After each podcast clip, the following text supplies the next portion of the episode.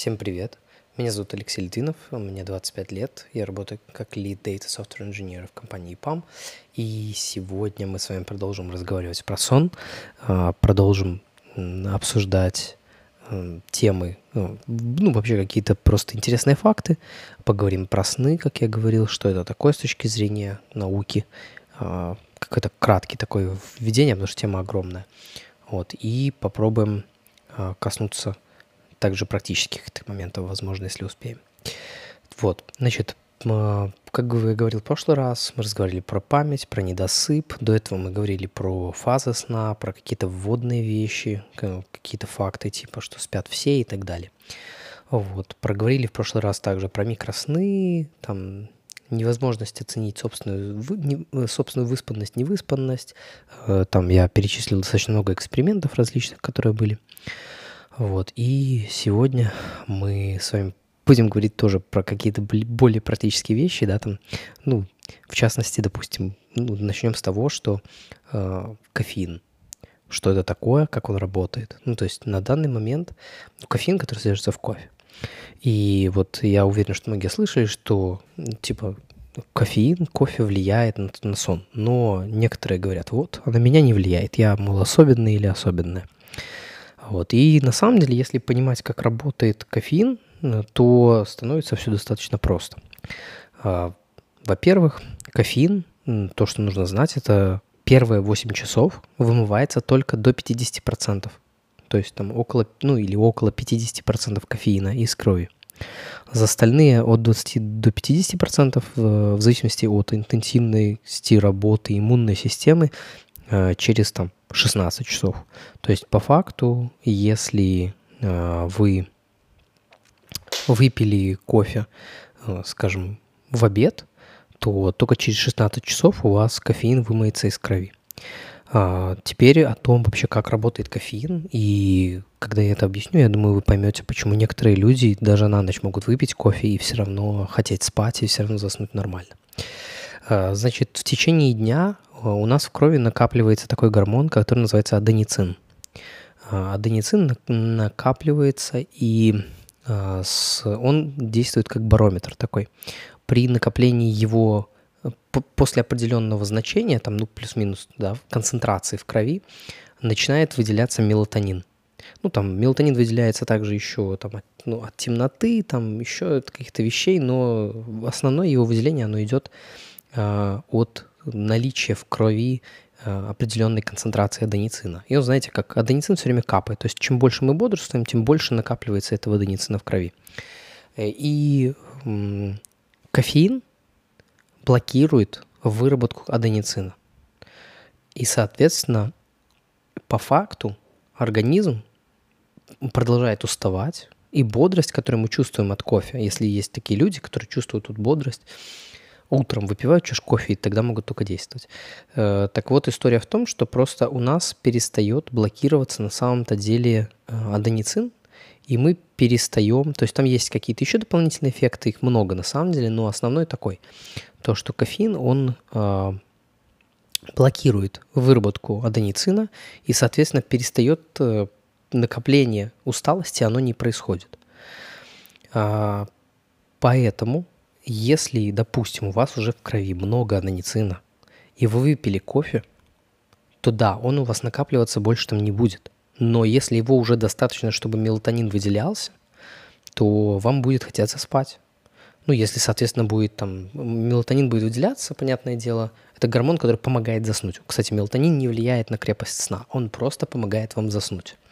Такой вот момент. Поэтому таблетки, которые для сна там, мелатон, с мелатонином, они на самом деле вам только заснуть помогают, на качество сна они не влияют, как я и сказал. Вот. Потом то, что важно еще понимать, это, ну да, и когда мы спим, то уровень аденицина, он э, снижается в крови. Соответственно, это тоже один из показателей э, биохимических, что мы выспались. Это отсутствие аденицина в крови. Ну, там, может быть, он чуть-чуть и есть, но в основном его концентрация уменьшается, он вычищается с помощью там различных механизмов.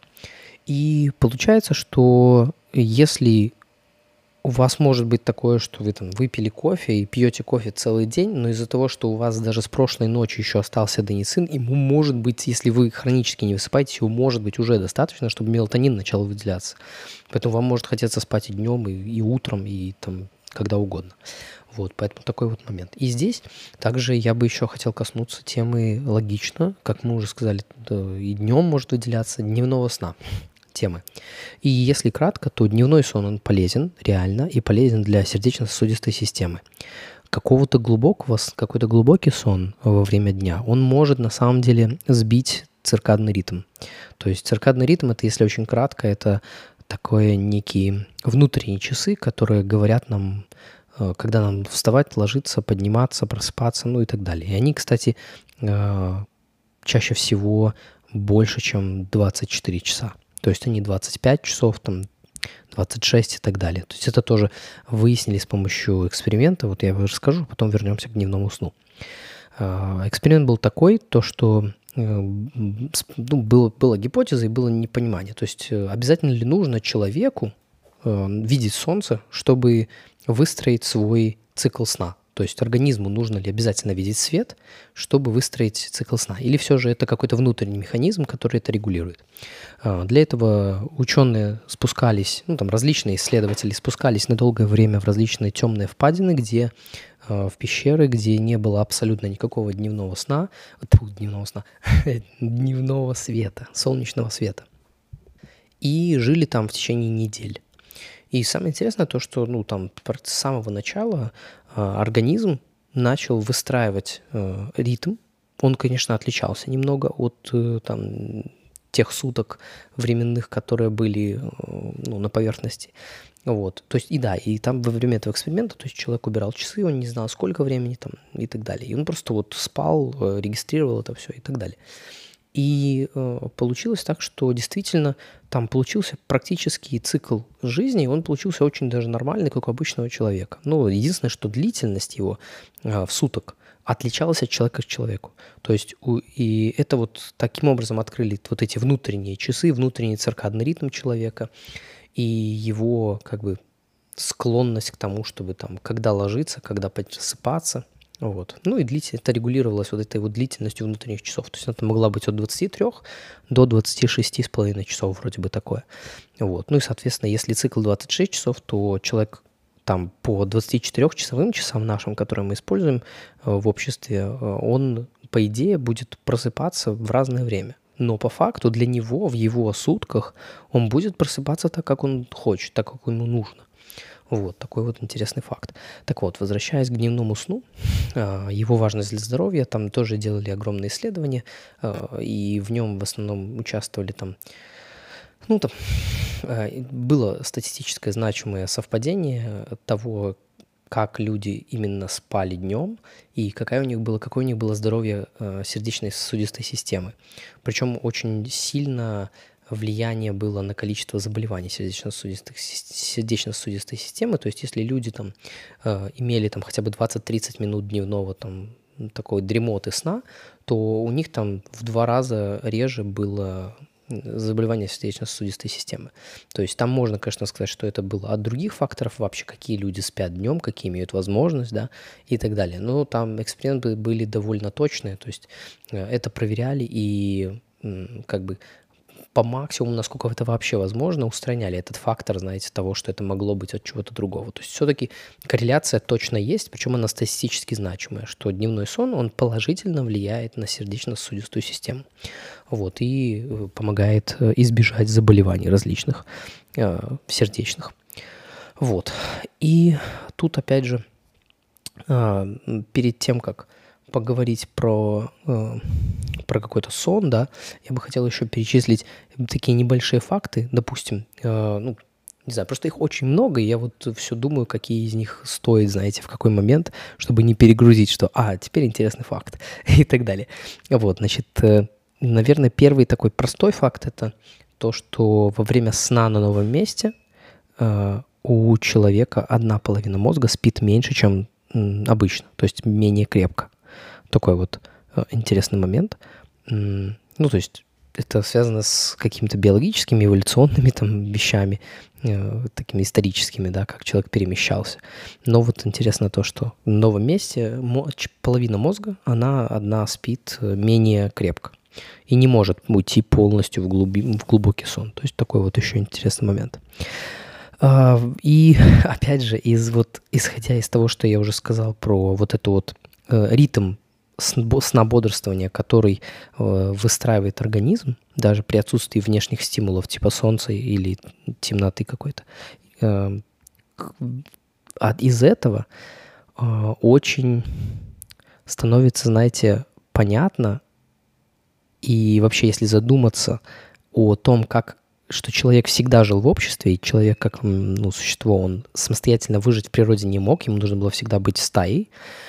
Э, исходя из этого, если мы думаем про наличие таких, как с, жаворонки, э, совы, да, там еще кто-то есть третья, я забыл, какая-то классификация. Ну, короче, суть не в этом. И вы сейчас поймете, что эти классификации можно придумать дофига.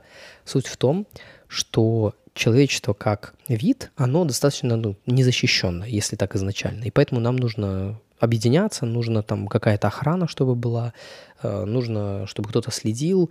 То есть и если все люди спят одновременно, ложатся спать и поднимаются одновременно, там, допустим, просыпаются утром рано и засыпают вечером, допустим, тоже, допустим, как это сказать, в 10 вечера все засыпают, а в 7 утра просыпаются, или там в 6 утра, тогда получается все племя не защищено в течение 8 часов. Но если кто-то ложится в 10, кто-то в 12, кто-то в час ночи, кто-то в 2 и просыпается кто-то в 7, кто-то в 10 утра, кто-то там в 12, то меньше, то гораздо меньше времени, когда кто-то может напасть на племя и, соответственно, разные работы может делать. То есть это, как, знаете, как естественное разделение труда получается. То есть это действительно ну, такое вот обоснование, то, что это обеспечение безопасности. То есть жаворонки и совы — это просто эволюционные ветки людей, которые в, э, в племенах выполняли различные функции. Ну и опять же, это подстраивается под общество, то есть кто-то там во столько засыпает, кто-то так. Это, знаете, как ген... биологическая привычка, ген... генеалогическая такая э, у людей внутри заложена. Вот, то есть склонность больше просыпаться утром рано или э, там поздно. Поэтому это абсолютно нормальная ну, история. И там ребенка, если заставлять э, там терять, теряет он пару часов сна с утра, чтобы утром рано в школу встать, а он хочет спать позже, то это нормально, что он хочет спать позже. Возможно, э, его там, ну, ваши предки также, они э, ну, вот просто, просто должны были просыпаться просто позже. И это нормально. И еще, кстати, с возрастом тоже меняется этот цикл очень сильно.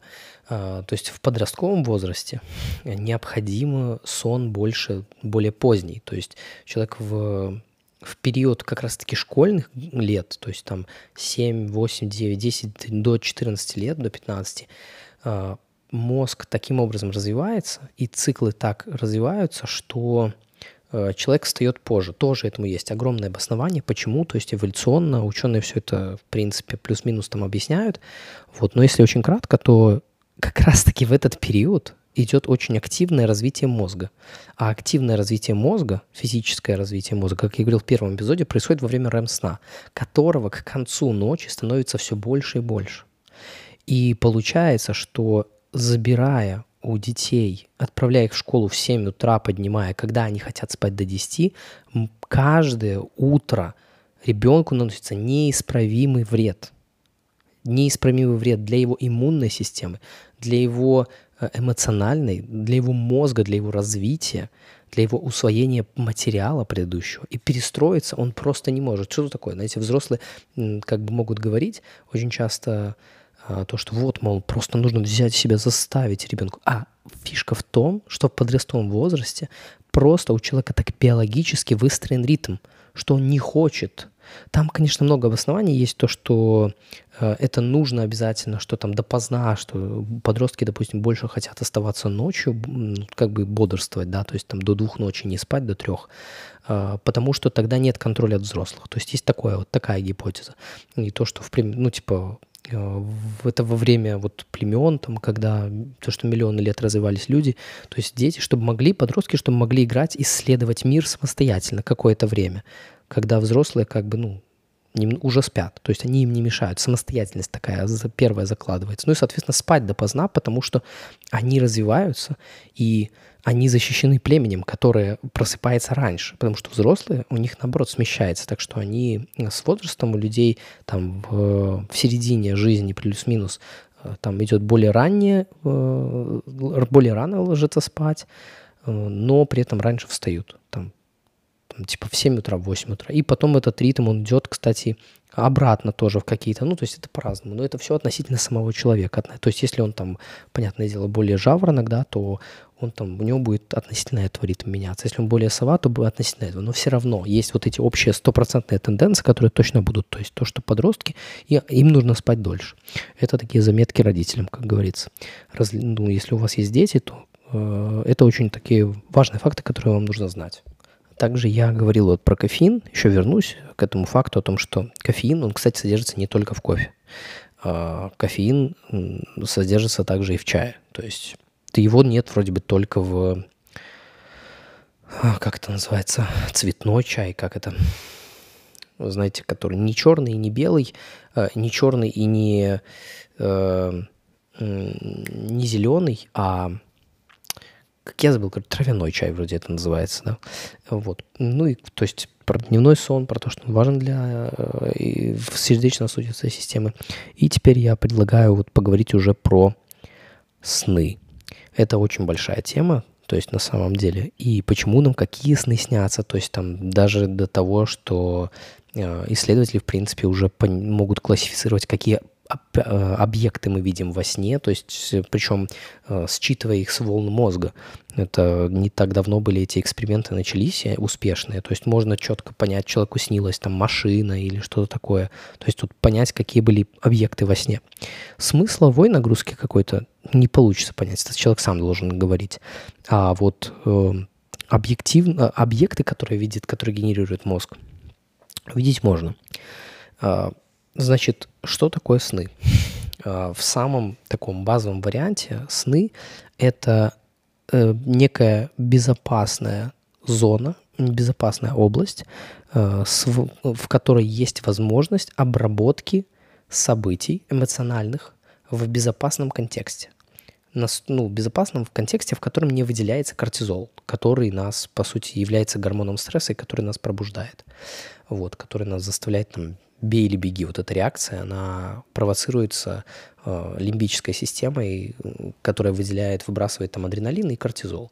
Вот во время сна эти гормоны не выделяются. То есть мы можем переварить сложнейшие травматичные события дня, эмоциональные какие-то, э, извлекая из них при этом оп- важный опыт и уроки, во время сна. То есть переработка этого идет.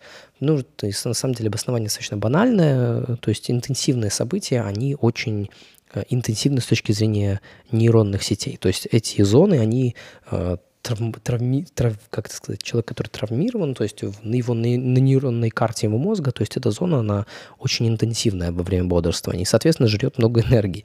И во время сна, поэтому эта зона сглаживается. Такой, знаете, примитивная, с одной стороны, с другой стороны, не все так примитивно, и э, все-таки травматичное событие — это еще и э, э, некий опыт, урок, который нужно обработать. И если во время дня а, человек не способен это сделать, то во время ночи, во время сна а, эта информация, она вот способна переработаться и превратиться в опыт.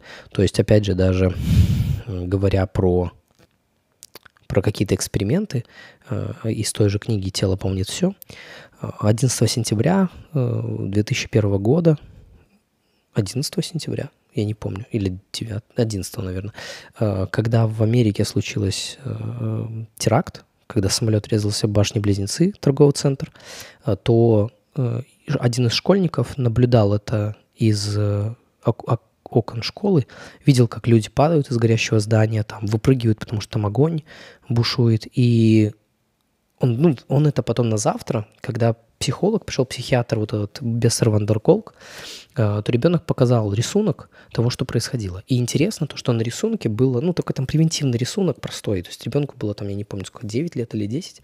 И на рисунке э, было все, что было тогда, то есть там вот эти здания рушащиеся, самолет какой-то там плюс-минус как пятно какое-то летящее, но там был один элемент, которого не было в событии. Это был батут. То есть это было темное пятно внизу здания.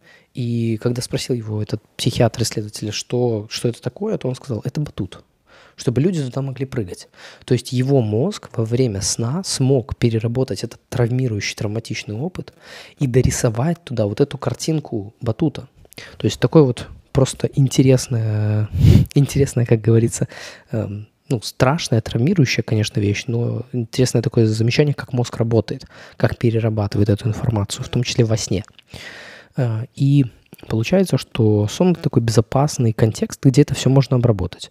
И, опять же, исследования с ветеранами, у которых были ПТСР, доказали то, что э, те ветераны, у которых ну, ПТСР – это посттравматическое стрессовое расстройство.